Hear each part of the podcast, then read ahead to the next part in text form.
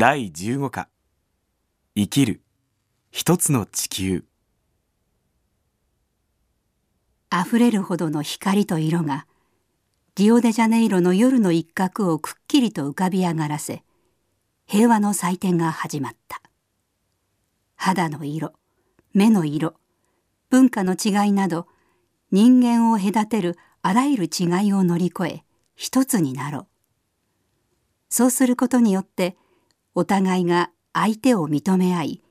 傷つけ合うことなく生きられる世界を作り上げよう。一つの地球を目指しオリンピックが華やかに幕を開けた。時を同じくして一足先に朝を迎えた地球の反対側では平和を祈る式典が広島で始まった。突然絶たれた数十万の命の無念さに両手を合わせ愚かな過ちを繰り返すまいと誓いを新たにし祈りを共にする多くの人たちが会場を埋め尽くした。オリンピック会場で燃え続ける聖火はすべての命が等しく尊い存在であれとの祈りを炎に託し何万人もが参加をし世界を巡って運ばれてきた。平和を祈る式典会場には理不尽極まる命の奪い合いをなくそうとの願いを込めて世界中から数えきれないほどの折り鶴が寄せられている。それぞれは小さな取り組みだけれどもそうした取り組みがいつか大きな輪になって一つの地球が実現するに違いない。赤々と燃える聖火そして自由に羽ばたく日を待つ折り鶴には人間の平和への悲願が込められている。しかし聖火を運んだ同じ手が鶴を折ったその手がまた武器を持つ。自分たちが日々の糧に事欠き人間らしく生きられないのはそうした生き方を強いる敵がいるからだ。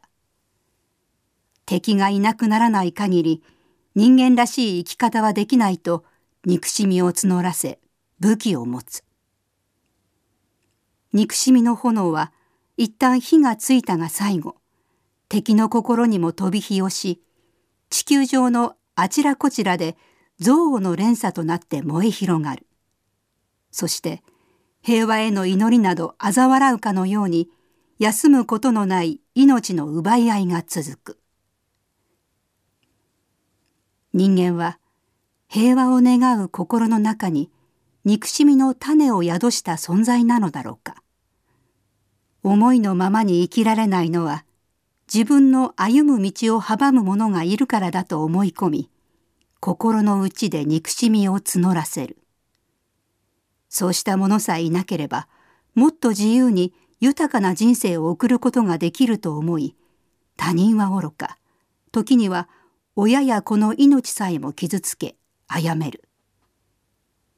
被害者側は許されるものなら自ら手を下してでもと報復を願う。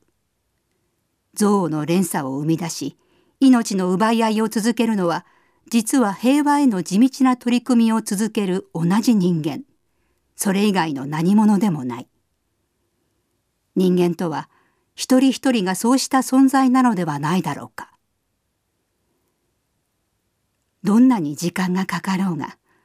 どんなに困難が待ち受けていようが平和な地球を実現しようと取り組みを続けるのも人間ならば人間らしい生活を実現するために敵を消し去ろうと憎悪の連鎖を生み出すのもまた人間だ。決して平和を願う人間と憎み合いを続ける別の人間がいるわけではない。同じ人間がオリンピックの会場で歓声を上げ平和を祈る式典で両手を合わせる一人一人が平和への願いと憎しみの種を自らのうちに宿して生きている。一つの地球を実現し生きていくために真に向かい合うべき敵は自らの心の内にこそ存在するのではないだろうか。